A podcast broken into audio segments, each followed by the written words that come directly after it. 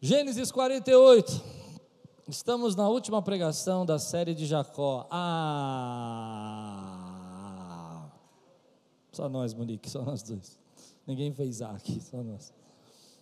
Gente, essa, essa série falou muito comigo. Eu estava pensando que ela mudou a minha forma de ver a vida de Jacó, sabe?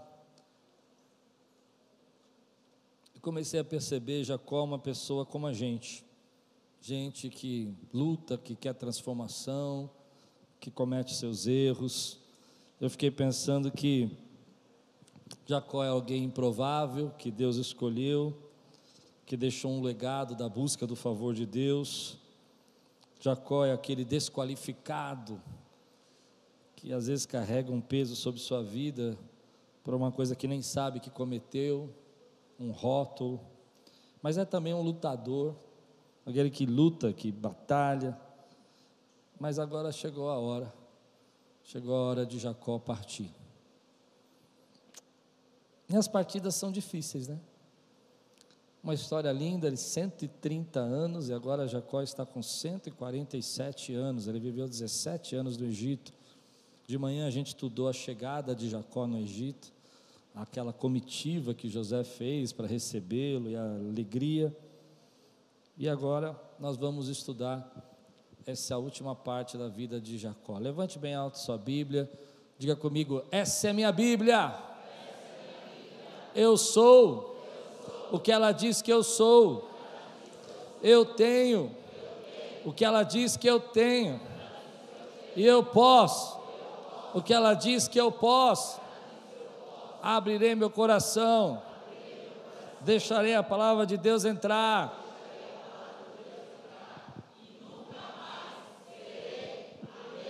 Aleluia. Gênesis 48, versículo 1 e 2, depois nós vamos continuar lendo. O texto é comprido, ele, é, ele vai do 1 ao 22. Então, para a gente não ler uma vez, depois ler de novo, eu vou ler 1 e 2, depois vou lendo os outros textos, você deixa sua Bíblia aberta. Amém, queridos? Gênesis 48, versículo 1 e 2 diz assim: Algum tempo depois disseram a José: Seu pai está doente. E ele foi vê-lo, levando consigo seus dois filhos, Manassés e Efraim. E anunciaram a Jacó: seu filho José veio vê-lo. Israel reuniu as suas forças, levantou-se e assentou na cama. Vamos orar?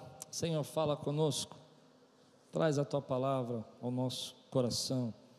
Traz, Senhor, agora a revelação que nós precisamos para a nossa vida.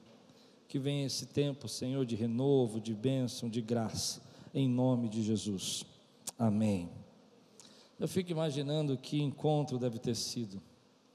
22 anos, José ficou sozinho no Egito. Depois que Jacó chega no Egito, são 17 anos que ele convive com seu pai. E agora chegou o momento que o seu pai vai partir. E é bonito esse texto, porque por trás da história do texto tem uma, uma história. Embora José tenha sido governador do Egito, embora ele esteja vestido como um egípcio, embora ele possa usar a maquiagem dos egípcios, ele possa usar as roupas dos egípcios, ele possa comer a comida dos egípcios, ele possa falar a língua dos egípcios, José é um hebreu. José é um descendente direto da promessa de Deus a Abraão. E essa foi a primeira mensagem que Deus tocou meu coração. Porque às vezes nós vivemos nesse mundo e temos que nos relacionar com ele, é claro, com todos os cuidados e com toda a moral e a ética do cristianismo, mas muitas vezes as pessoas olham para nós e não veem diferença. Acham que a gente é um, apenas uma pessoa que fala a língua deles, que conversa, fazem piadas para nós que a gente não gosta, fazem comentários que a gente não aceita, mas que a gente está no mundo, é obrigado a ouvir. Mas por dentro tem alguma coisa diferente dentro de nós. Tem uma herança, tem um legado, tem a presença do Espírito Santo dentro da tua vida, tem a graça de Deus dentro de você. Isso é uma coisa que você não pode esquecer. E José não esqueceu. Ele não esqueceu quem era o pai dele, depois de 22 anos escondido do pai, né, preso lá no Egito. Não esqueceu a sua herança, não esqueceu os seus valores e principalmente, principalmente, ele não esqueceu Deus de Abraão, o Deus de Isaac e o Deus de Jacó. E agora ele está lá, vestido como um egípcio, arrumado como um egípcio, mas por dentro ele é um hebreu. Assim é você, querido. Você é alguém que tem que se relacionar com o mundo, você é alguém que tem que se relacionar com essa sociedade, você é alguém que tem que se relacionar com as pessoas que você trabalha, com o mundo que os valores não são iguais ao seu, o mundo que os valores não, não tem absolutamente nada a ver com aquilo que você acredita ou professa, e você tem que estar nessa sociedade, você está lá, mas dentro de você, você não pode esquecer que Deus já plantou uma semente poderosa da graça dEle, e você não pode esquecer quem você é. Você pode até que, infelizmente, às vezes ter que é, usar, sei lá, as roupas que eles usam, ter que falar a língua que eles falam, claro, com toda a decência, com todo o cuidado, sem, sem precisar profanar a sua boca, mas você muitas vezes vai ser confundido. Mas você não pode esquecer que Deus colocou algo dentro de você, Deus colocou a palavra dele dentro da sua vida, e você não é qualquer um, você tem um legado. Você não é qualquer pessoa, você tem uma história com Deus, você tem uma história de aliança com Deus. E essa é uma lição linda, porque quando a, a Abraão passou essa, essa fé para o seu filho Isaac, Isaac passou essa fé para o seu filho Jacó, e agora Jacó transmitiu essa fé para o seu filho José.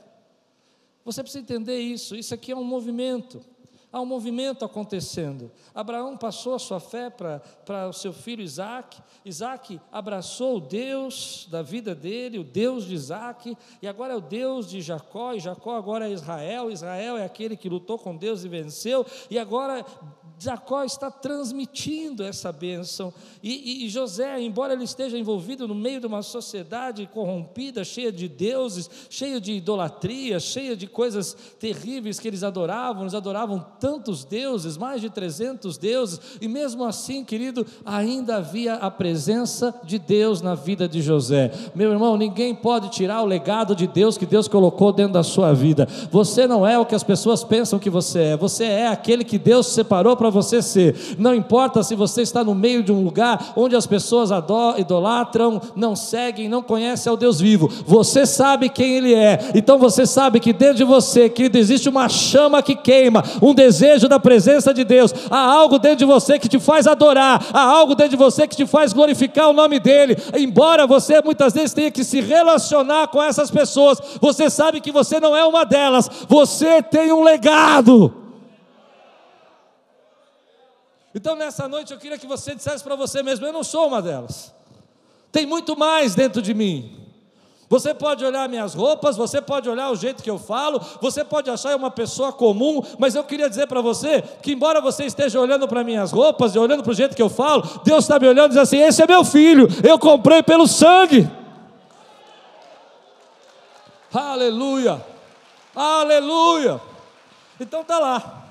José chega com seus dois filhos, é hora da partida. E ele entra. E seu pai já velhinho, barba branca, cabelo branco, deitado na cama, doente. Ele pega todas as forças que ele tem e senta. E algo vai acontecer nessa atitude. Versículos 5 e 7 vai explicar isso para nós ele pega os dois filhos de José e diz assim: Agora, pois, os seus dois filhos que lhe nasceram no Egito, antes da minha vinda para cá, serão reconhecidos como os meus. E a porção de José vai ser dobrada. Você não vê nas tribos de Israel a tribo de José. Você vê duas tribos que representam a tribo de José: Manassés, a tribo de Manassés, e a tribo de Efraim. Eu não sei se hoje eu estou muito, muito pentecostal, mas eu quero dizer para você que esses 22 anos de humilhação, Deus preparou uma bênção dobrada para José. E nesses anos de humilhação que você passou, Deus tem porção dobrada para você também. E, e Jacó, e é por isso que você, quando conta os filhos de Jacó, não bate. Você não consegue chegar no 12. Mas aí você tira José e acrescenta Manassés e Efraim, e aí dá 12 filhos.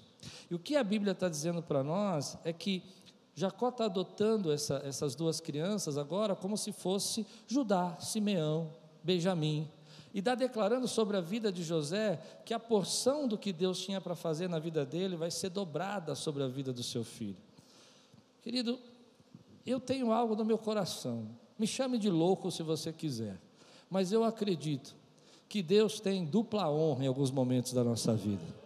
Eu acredito, querido, que Deus sabe como te dar uma porção dobrada pelo tempo que você teve que engolir, que você teve que sofrer. Você crê nisso, querido? Então levante sua mão e diga assim: Eu estou pronto para receber porção dobrada.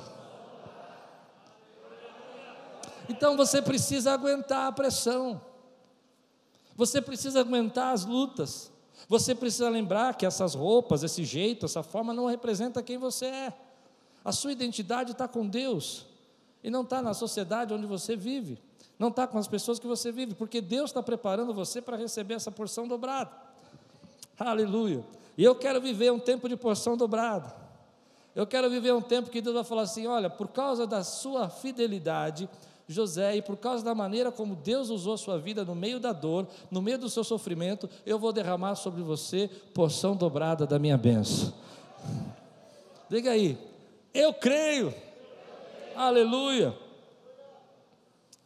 Serão os meus como, como são meus Rubem e Simeão. José, Jacó está explicando, José, a partir de agora eu tomei. Isso era uma sociedade patriarcal. O, o, o, pai podia fazer o que quisesse. Então ele fala assim: ó, a partir de agora, esses são meus filhos, acabou, não é mais seu filho. Eu são meus, como são de Rubem e Simeão. Os filhos que se nascerem depois dele serão seus serão convocados sob o nome dos seus irmãos para receberem sua herança. Ou seja, os filhos que José pudesse ter iam receber a porção de Manassés e a porção de Efraim, iam fazer parte da tribo de Manassés e da tribo de Efraim. Quando eu voltava de Padã, para minha tristeza, Raquel morreu em Canaã, quando ainda estávamos a caminho. Raquel era a esposa amada de Jacó, ele está dizendo: Olha, naquele tempo eu perdi a minha esposa amada, a pouca distância de Frata eu a sepultei ali, ao lado do caminho para Efrata, que é Belém. Aqui tem uma história linda que eu queria ministrar na tua vida, eu acho que essa é uma oportunidade que Deus está me dando nessa noite. Bênção sobre gerações. Existe uma, algo escrito aqui que é bonito. Jacó amava Raquel, Raquel partiu. Ele achou que José tinha partido também, que era o filho amado do coração dele, mas agora ele recuperou o filho dele.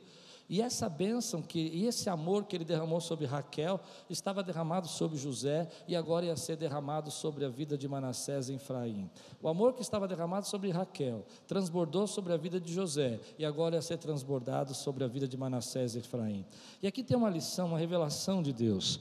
Querido, nós temos uma geração que precisa ser cuidada, uma geração que está vindo depois de nós e que ela está aí, e que ela precisa receber a bênção dessa geração que está hoje trabalhando, ensinando e ministrando. Nós precisamos olhar para essa geração nova que está chegando e abençoá-los. É muito interessante como às vezes a igreja rejeita a geração nova ela rejeita a geração que está chegando, ela não consegue entender a linguagem, ela não consegue entender a palavra, ela não consegue entender o jeito, ela não consegue entender a relação que elas têm, por exemplo, com tecnologia, com, com ideias, com pensamentos, com redes sociais. Parece que eles são mais folgados para nós, parece que eles são mais, mais mimados para nós. Eu não sei o que a gente pensa, o que eu sei é que a Bíblia está falando para mim, ei, vocês precisam abençoar essa geração, vocês precisam derramar graça sobre essa geração, vocês precisam ensinar essa geração a viver viver os meus caminhos, vocês precisam colocar as mãos sobre elas e abençoar. Existem igrejas, graças a Deus aqui eles não têm isso, mas que, por exemplo, os jovens são rejeitados, os jovens não podem falar, os jovens não podem pregar. É por isso que eu insisto tanto que o plugado seja um ministério feito pelos jovens, porque eles são a nova geração que precisa ser abençoada.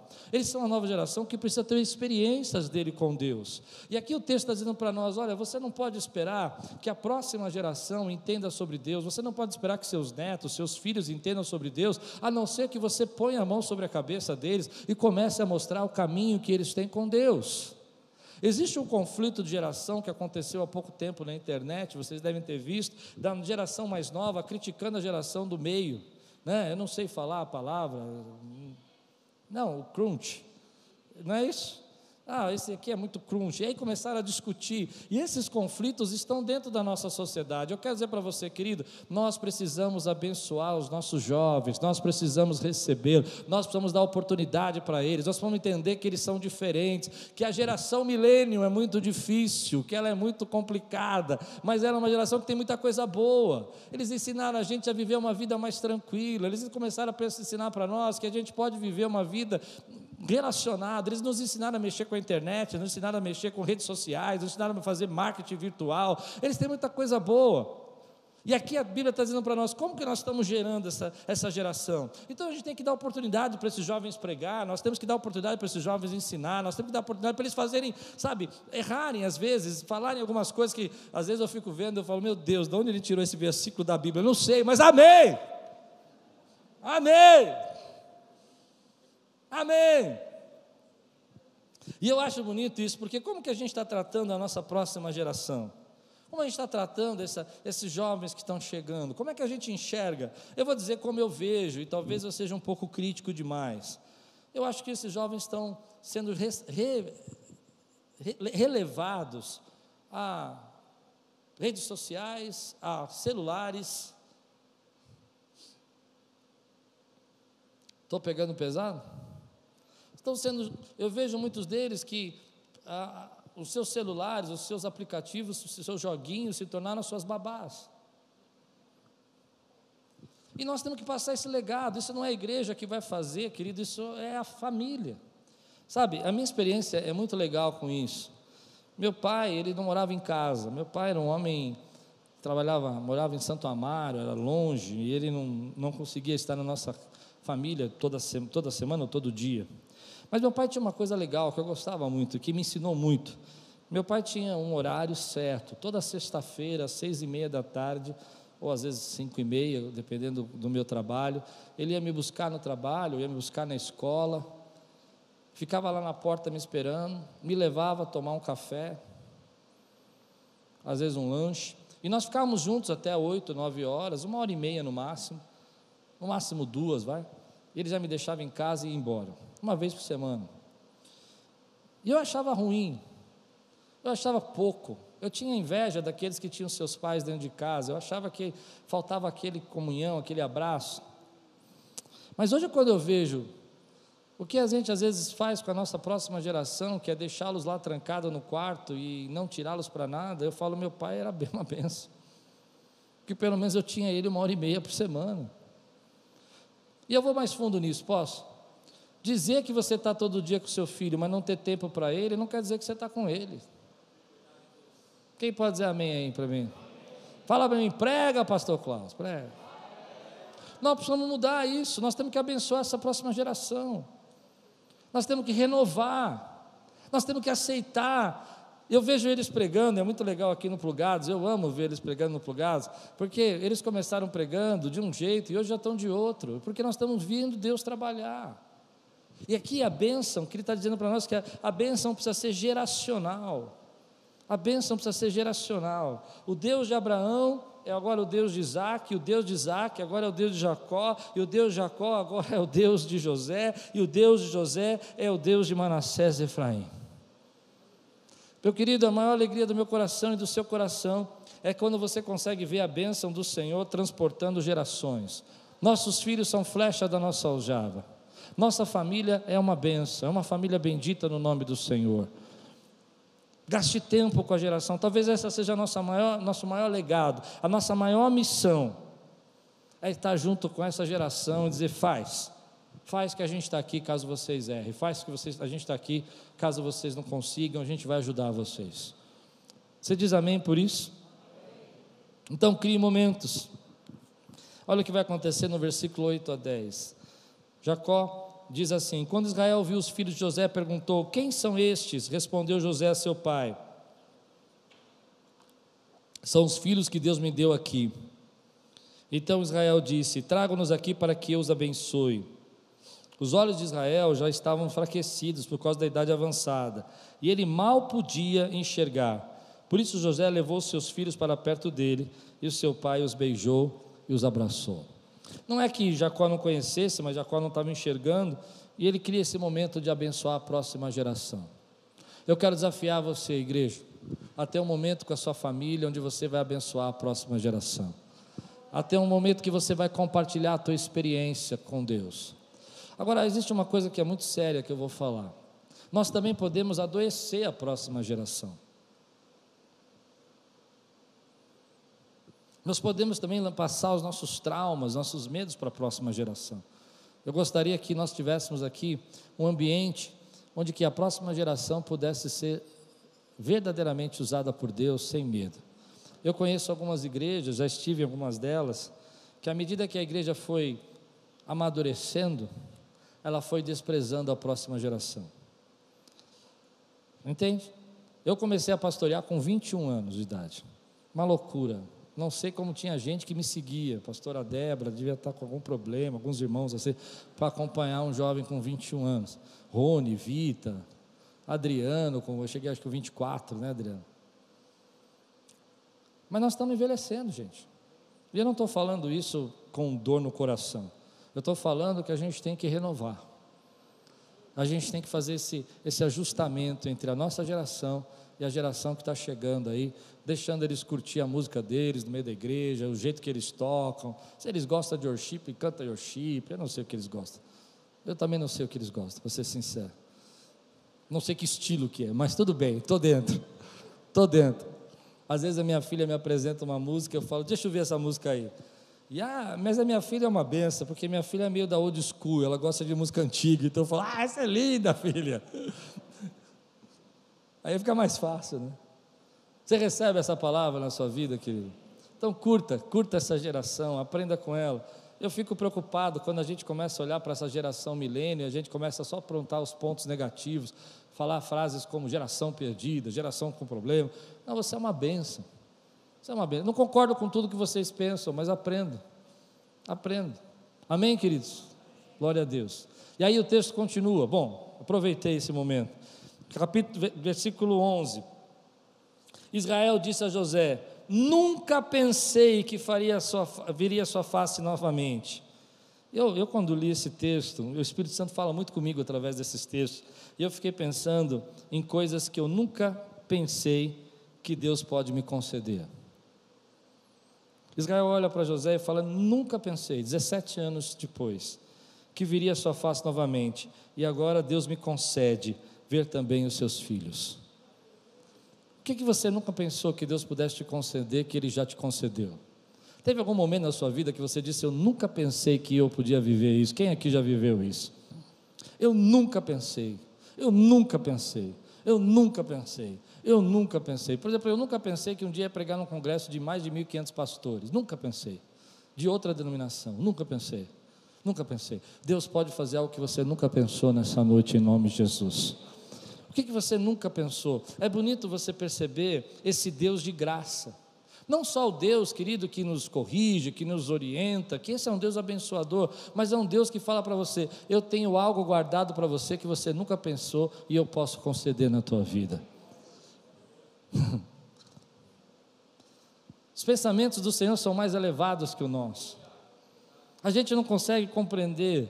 E às vezes a gente fica limitando o que Deus pode fazer. Nesse tempo eu tenho falado sobre isso, de manhã eu preguei um pouco sobre isso. Eu venho falado que muita gente tem limitado o poder de Deus. Deus tem coisas que Ele pode fazer na tua vida que você nunca imaginou que Ele pudesse fazer. Se você já viveu algo assim, por que, que ele não pode fazer de novo? Tem muita gente que está vivendo a sua vida hoje pensando que a sua vida vai ser igual amanhã, depois de amanhã, e luta, e batalha, e problema, mas eu creio num Deus que concede a nós aquilo que nós nunca pensamos que Ele podia fazer.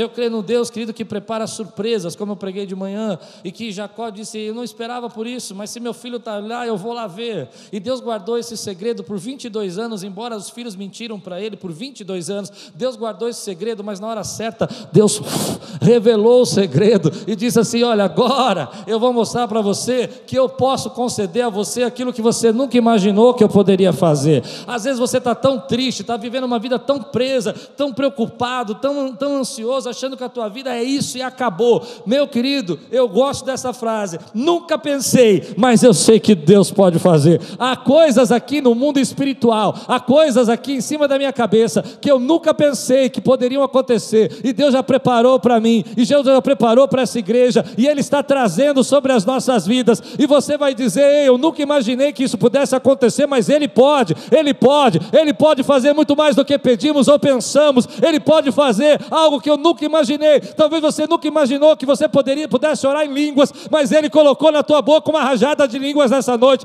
Talvez você nunca imaginou que você pudesse ter visões, mas Ele está trazendo uma grande visão para a tua vida. Talvez você nunca imaginou que essa doença pudesse sair, mas Ele é poderoso para curar você. Aleluia!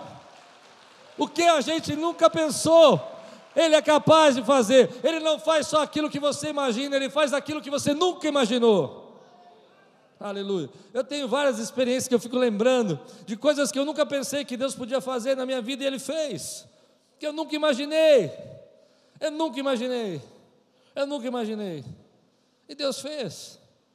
E Deus fez. Eu nunca imaginei que, por exemplo, eu fosse um dia pregar na Índia e ordenar, junto com o apóstolo Gustavo, dez pastores indianos. Eu nunca imaginei que eu ia pôr minha mão sobre a cabeça deles e falar assim: seja agora um pastor. Aleluia. Eu nunca imaginei. Mas eu não estou falando isso para mim, eu estou falando que Deus tem coisas para você que você nunca imaginou. Eu nunca imaginei que eu, no meu inglês tão fraquinho, ia pregar para mais de 200 pastores e líderes e eles iam entender. Ao ponto de algumas vezes eu parar e falar assim: Você está entendendo mesmo? Há coisas que você nunca imaginou que Deus preparou para a tua vida e elas estão chegando, elas estão chegando. É lindo você ver esse Deus, querido, que Ele não faz apenas o natural, Ele faz o sobrenatural. Ele não, age, ele não age apenas no ordinário, ele age no extraordinário. Ele não te dá apenas o que você merece, ele te dá além do que você imagina. Quantos podem dizer amém? Eu fico preocupado com essa geração, essas pessoas hoje, que gostam de olhar e falar só de um Deus que condena o pecado. Nosso Deus condena o pecado. Você sabe disso. Se não sabe, já devia saber e toma vergonha na cara porque Deus condena o pecado. Amém? Pronto, isso é fácil de pregar. O difícil é as pessoas entender que esse mesmo Deus que condena o pecado, que julga, é um Deus que tem algo preparado que você nunca imaginou. Então, querido, se você está trocando o que Deus te preparou para você, que você nunca imaginou, pelo pecado, você está perdendo o melhor do que Deus guardou para a tua vida. Acho que você não entendeu o que eu disse. Se você conhece um Deus que, que prepara para a tua vida aquilo que você nunca imaginou que Ele pudesse fazer e troca por qualquer coisa dessa terra, é porque você não sabe o quanto Deus tem preparado para a tua vida. Sabe, eu não quero trocar Deus por nada, querido, porque eu sei que o Deus que eu sirvo preparou algo para mim que eu nunca imaginei nas mansões celestiais, quando eu estiver na glória com Ele, e quando eu estiver lá, querido, eu não vou ficar andando de um lado para outro vestido de branco, eu vou receber um novo nome, eu vou receber uma autoridade, eu vou receber algo para fazer uma função, e vou viver com Ele eternamente, e eu nunca imaginou eu nunca imaginei aquilo que Deus preparou. Estou querendo falar aquele versículo: nem olhos viram, nem ouvidos ouviram, nem jamais penetrou no coração do homem o que Deus tem, nem jamais penetrou no coração do homem o que Deus tem preparado para aqueles que o amam e nele, e nele esperam. O problema de uma pessoa trocar a vida com Deus pelo pecado é porque ela confia pouco em Deus. Ela acha que Deus não pode trazer alegria, prazer para a vida dele, felicidade, ele precisa do pecado para ser feliz. Mas esse é o maior engano, querido. Você serve um Deus que guardou para você surpresas que você nunca imaginou, hoje e eternamente na tua vida. E elas estão chegando. Elas estão chegando. Você não pode vender a tua primogenitura por um pato de lentilha. Você não pode deixar sua coroa por causa de uma mulher que está tomando banho do lado que você fica olhando e trazer desgraça para a tua família. Estou falando de Davi. Você precisa viver aquilo que Deus tem para você, porque Ele tem segredos guardados para você, Ele tem bênçãos guardadas para você. A questão da gente deixar o pecado, a única forma que eu entendo que uma pessoa pode deixar o pecado é se ela amar mais a Deus. Quanto mais você ama Deus, mais você quer ficar longe do pecado, porque mais você sabe que Deus tem pensamento a vosso, a vosso respeito, pensamentos de paz e não de fazer mal. E o salário do pecado é a morte. Pronto. Então, querido, eu amo esse Deus. Eu amo esse Deus. Que não precisava fazer, que eu não mereço, não mereço, mas Ele tem algo que eu nunca imaginei preparado para a minha vida. Você entende isso? Como eu vou deixar aquilo que eu nunca imaginei por qualquer coisa transitória e passageira dessa terra? Como? Se eu creio que Ele preparou algo para mim que eu nunca imaginei, as mansões celestiais, e eu entendo isso como metáforas, as ruas de ouro e tudo mais. Eu não vou entrar nessa questão teológica. Agora, o que eu vou falar para você é que tem coisa que eu nunca imaginei, que nem olhos viram, nem ouvidos ouviram, nem jamais penetrou no coração do homem. Como eu vou deixar isso pelas coisas? Então, o que falta para a gente é fé. Falta para a gente acreditar nessa bondade de Deus. Eu sei que Deus, nesse tempo, preparou para nós algo que nós nunca imaginamos, porque Ele é o Deus que concede toda a graça. Quem pode dizer glória a Deus por isso, querido? Eu me lembro uma vez, nós estávamos no monte orando, e eu estava achando que já conhecia tudo do que Deus podia fazer, era novo, acho que tinha uns 28, 30 anos, e eu comecei a achar que não tinha mais nenhuma experiência nova, que não tinha nenhuma manifestação nova, que não tinha nenhum milagre novo, que eu já conhecia a palavra, não tinha nenhuma história nova. E eu me lembro que no, no monte Deus falou comigo assim: vai para o canto e fica sozinho, que eu quero falar com você. E quando eu fui para o canto sozinho, Deus fez uma manifestação que eu nunca tinha visto na minha vida. Eu escutei uma voz, com uma voz enorme, como se alguém estivesse gritando do meu lado, e a voz falava assim: dessa maneira, vou, vou, vou interpretá-la. Dizia assim: Você acha? Mas foi um grito tão grande que eu assustei. E olhei para o lado, olhei para o outro lado. E a voz dizia assim: Você acha que eu não tenho mais nada para fazer na tua vida? Você acha que eu não posso fazer nada novo? Eu caí de joelhos, comecei a orar. Fiquei com medo, porque nunca vi Deus falar daquele jeito comigo. E aí Deus começou a falar de profecias, de milagres, de bênçãos, de lugares, de países que eu ia conhecer, de povos que eu ia conhecer, de nações que eu ia pregar. De projetos. Então, meu irmão, eu quero falar um minuto agora. Nós estamos no setembro amarelo. Você que está deprimido e está querendo tirar a tua vida, escuta o que eu vou dizer agora. Presta atenção. Você acha que Deus não tem mais nada de novo para fazer na tua vida? Você acha que Deus não pode criar algo novo na tua vida? Pois bem, eu te digo, assim diz o Senhor: eu estou trazendo coisas novas na sua vida, eu estou fazendo algo novo na tua vida. Eu sou o Deus que concede aquilo que você não consegue pensar hoje. A sua mente não consegue pensar, a sua mente está bloqueada, mas eu sou o Deus que estou pensando aquilo que você não consegue pensar e concedendo a você aquilo que você não consegue imaginar. Aleluia. Glória a Deus. Aleluia. Talvez a palavra seja essa: esperança. Esperança. Às vezes a gente começa a viver a nossa vida e pensar que tudo que a gente já tem, já fez é o suficiente, mas eu creio num Deus que não te deixa quieto. Ele vai falar assim: não, não, não, eu vou te empurrar para você viver algo novo, eu vou te empurrar para você ter uma experiência nova. Eu vou te colocar numa situação para você me buscar. Você parou de buscar, agora vai buscar. Aliás, se você sabe disso, o texto, né? Eu falei de manhã, tudo isso aconteceu por causa da fome. E às vezes a luta é um jeito de Deus fazer você buscar. Então busque. Não fica com esse pensamento, ah, mas eu estou buscando agora só porque está. Não, busca, não importa o que você está buscando. Porque às vezes foi Deus que te empurrou para esse momento para você poder buscá-lo.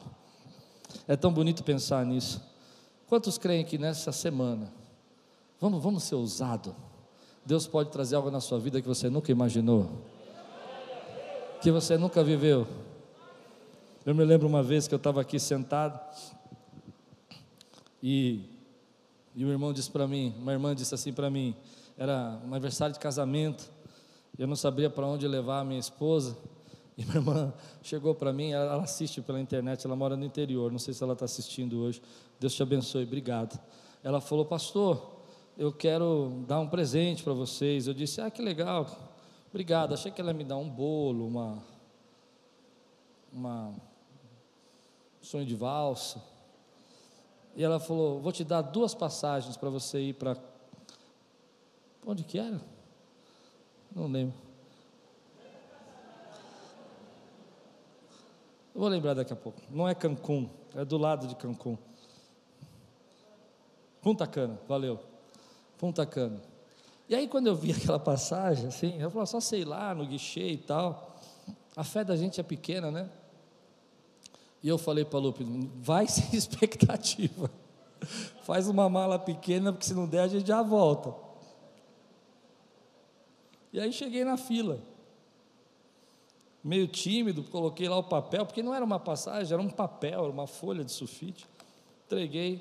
Ah, pois não, tudo bem, tal, que legal, vocês conhecem lá, e a gente. Daqui a pouco saem as passagens na minha mão. Eu olho para a Lu e falei: corre, corre, vamos passar logo antes que ela mude de ideia. Deus faz coisas que a gente nunca imaginou. Deus faz coisas. Recebe. Recebe, Deus tem coisas para você.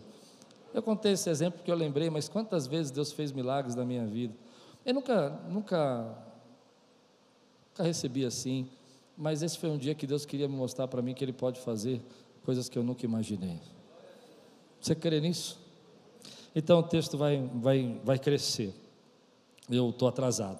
Em seguida, José os tirou do colo de Israel e curvou-se em rosto em terra. José pegou os filhos, tirou do colo, se ajoelhou, e José tomou os dois filhos, Efraim à sua direita. Perceba, essa é uma cena importante. Vem cá, Ítalo, rapidinho, vem cá. Tenho que mostrar isso aqui, venha cá. Senão vocês não vão entender. Eu quero que vocês visualizem isso. Olha que cena linda. Eu sou Jacó, Ítalo é Efraim. Jacó, José colocou Efraim do lado direito para que a mão esquerda de Jacó ficasse sobre a cabeça de Efraim e a mão direita de Jacó ficasse sobre a cabeça de Manassés, porque a mão direita representava primogenitura. E ele queria que o mais velho fosse abençoado e o mais novo recebesse a segunda benção. Amém? Então, quando a gente olha esse texto, você tem que entender essa, essa troca. Quer dizer, a mão direita de Efraim mas a mão esquerda de José. Amém? Obrigado, querido. Olha o que vai acontecer aqui. Então, perto da mão direita de Israel, e ao próximo dele. Israel, porém, estendeu a mão direita e pôs sobre a cabeça de Efraim. Parece confuso, mas o que Israel vai fazer é isso aqui.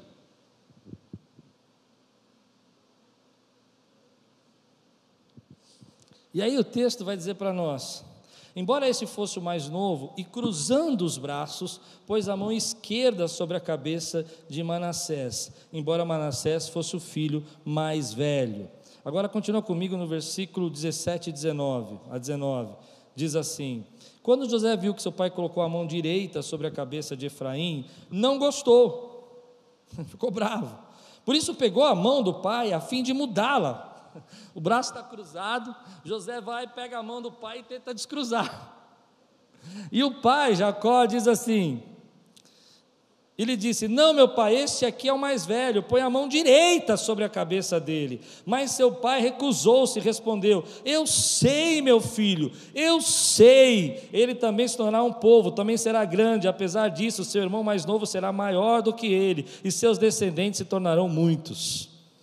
O texto está falando sobre ordem, Deus está falando sobre organização. José é um camarada que gosta das coisas organizadas. José gosta de seguir, cumprir as regras, ele gosta de cumprir os projetos, ele sabe que ali tem uma tradição, e a tradição é que Manassés, sendo mais velho, receba a bênção do pai, e Efraim, o mais novo, né, receba a bênção secundária. Essa é a ordem das coisas. E quando José vê aquela situação, ele fica incomodado, ele fala: Meu pai está quebrando as regras, meu pai está quebrando as ordens, não é assim que faz faz, acho que ele não está bem, e ele vai forçar o braço do pai, mas o pai fala: Não, não, eu sei o que eu estou fazendo, eu, tô, eu sei quem é, eu sei quem são, eu estou fazendo de propósito, e aqui tem uma lição para a nossa vida, às vezes nós não entendemos que Deus muitas vezes quebra a ordem das coisas para nos abençoar, meu amado irmão, nessa noite eu creio que Deus está quebrando a ordem, talvez você fosse o segundo plano, mas Deus vai te colocar em primeiro plano, talvez você estivesse em segundo lugar, mas Deus vai te colocar, Ele cruza os braços e fala, fala: Eu vou abençoar aquele que é o menor e vou colocar em lugar de honra, eu vou colocar aquele que é o menor em lugar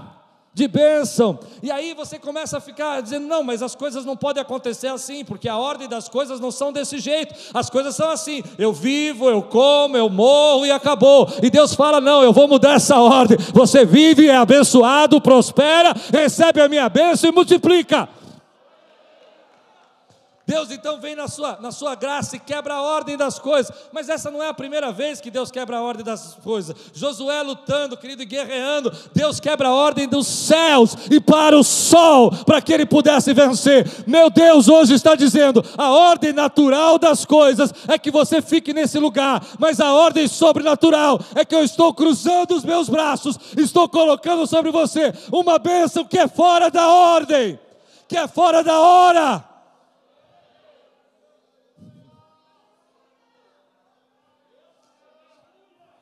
Se você recebe isso, fica de pé e começa a glorificar o nome do Senhor. Só aqueles que creem que Deus tem bênção fora da ordem, fora da hora, fora do momento. As pessoas dizem para você: não é a hora de você receber. Ele diz: ok, eu estou cruzando meus braços, estou dizendo que você estava em último, agora eu passo você para primeiro. Eu estou dizendo que não era a sua hora, agora estou dizendo que faço ser a sua hora. Aleluia. Deus já cruzou os braços, querido. Você às vezes fica indignado, porque você pensa sistematicamente como José. Você acha que vai demorar, você acha que tem que ser na ordem sua, eu vou terminar assim. Você acha que, que vai ser desse jeito, que as coisas vão seguir essa sequência, e Deus fala para você: você não sabe, eu estou cruzando meus braços, e aquilo que era para acontecer por último vai acontecer primeiro. Aquilo que você achou que ia demorar, eu faço mais rápido. Aquilo que você achou que não podia receber, eu trago depressa. Eu estou cruzando os braços sobre a tua vida e trazendo aquilo que estava lá na frente, distante, por último, em primeiro lugar.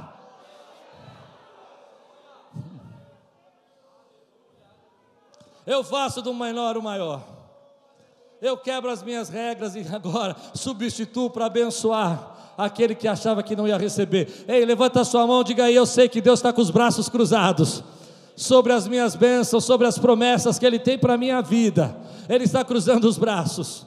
Às vezes você é guiado pelo sistema, é guiado pela ordem das coisas, é guiado pela lógica, é guiado pela tradição, é, é guiado pela liturgia, é guiado por aquilo que te ensinaram. Mas Deus está dizendo: Ei, eu estou quebrando essas regras nessa noite, estou abençoando você que achou que ia demorar tanto, eu trago para frente. Você que achou que não era hora de receber, eu faço acontecer agora. Eu sei o que eu estou fazendo, José, eu sei o que eu estou fazendo. Deus já reverteu a ordem das coisas na sua vida. Deus já reverteu a ordem. Você disse: Não, isso não vai acontecer. Ele cruza os braços e você começa a receber. Você crê nisso, querido? Deus está de braços cruzados. E Ele está dizendo: Aquilo que estava distante, eu estou trazendo para perto. Aquilo que era para o final, eu estou colocando em primeiro.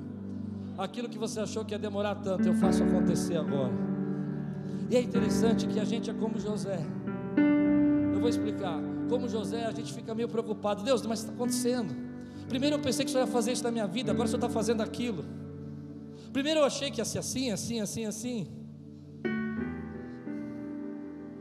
Eu achei que primeiro eu tinha, eu me lembro quando eu, eu, eu, comecei a pastorear, na minha cabeça, primeiro eu tinha que pastorear uma igreja, ser um pastor auxiliar, depois eu tinha que é, ficar alguns anos lá, fazer uma outra faculdade, e depois eu deveria ir para um outro ministério, ser convidado para pastorear alguma igreja, porque na minha cabeça a minha ordem era sistemática, a minha ordem das coisas era assim que as coisas tinham que acontecer.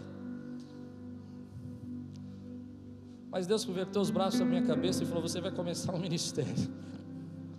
E aquilo que você vai fazer no final, eu passo para frente. E aquilo que eu ia deixar para o fim, eu estou fazendo acontecer hoje na tua vida. Porque eu estou abençoando você. Eu tenho bênçãos fora da ordem na tua vida. Fora da ordem natural. Fora da ordem lógica. Fora da ordem da tua visão. Fora da ordem do teu sistema. Fora da ordem daquilo que você imagina que seria o primeiro eu sei o que eu estou fazendo. O demais, o, o outro, Manassés vai ser abençoado, mas eu tenho uma bênção especial para Efraim, ele vai ser grande. E a Bíblia diz que essa promessa se cumpriu porque Efraim foi um povo maior do que Manassés e mais relevante para o povo de Israel. A promessa se cumpriu. Nessa noite eu imagino Deus cruzando os braços sobre Aquiles e colocando a mão sobre nós e dizendo assim: Eu tenho algo para fazer que na ordem natural das coisas você não pode fazer. Aliás, Deus fez isso.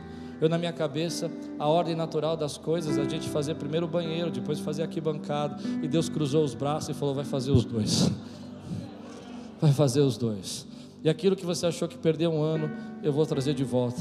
Aquilo que você achou que a pandemia te parou, eu vou acelerar. Eu vou trazer o último para primeiro lugar. Deus está cruzando os braços sobre as nossas vidas, querido. Deus tem bênçãos que são fora da ordem. Talvez na sua mente, querido, agora a ordem é que você fique onde está e sofra, e passe, lute e enfrente. Deus está falando: não, não, eu cruzei os braços, eu estou trazendo agora a paz, a alegria que você acha que eu não poderia trazer na sua vida. Você crê nisso? Deus, quando quebra as regras, Deus, quando muda o sistema, Deus, quando para o sol, Deus, quando fala agora eu vou dar a vitória, Deus, quando retrocede o sol 10 graus para dizer eu curei você, porque eu sou um Deus que eu estou acima do sistema solar, eu estou acima do sistema do universo, eu estou acima da ordem natural das coisas. Eu criei as regras, eu criei as leis, mas se preciso for, eu quebro as regras e as leis naturais para abençoar a tua vida. As pessoas dizem isso não tem cura, isso não sai, você vai viver com isso para sempre, mas sou eu Deus que cruzo os braços e trago a tua cura para frente daquilo que você não podia receber. A ordem natural na tua vida é que você viva dessa maneira, mas Deus está dizendo aí, você não sabe. Eu guardei algo que você não imagina e eu estou trazendo a bênção para perto de você. Eu tenho porção dobrada para você, José. Eu tenho porção dobrada para a tua família. Seus filhos serão meus filhos. Eles serão agora a porção dobrada daquilo que eu ia fazer.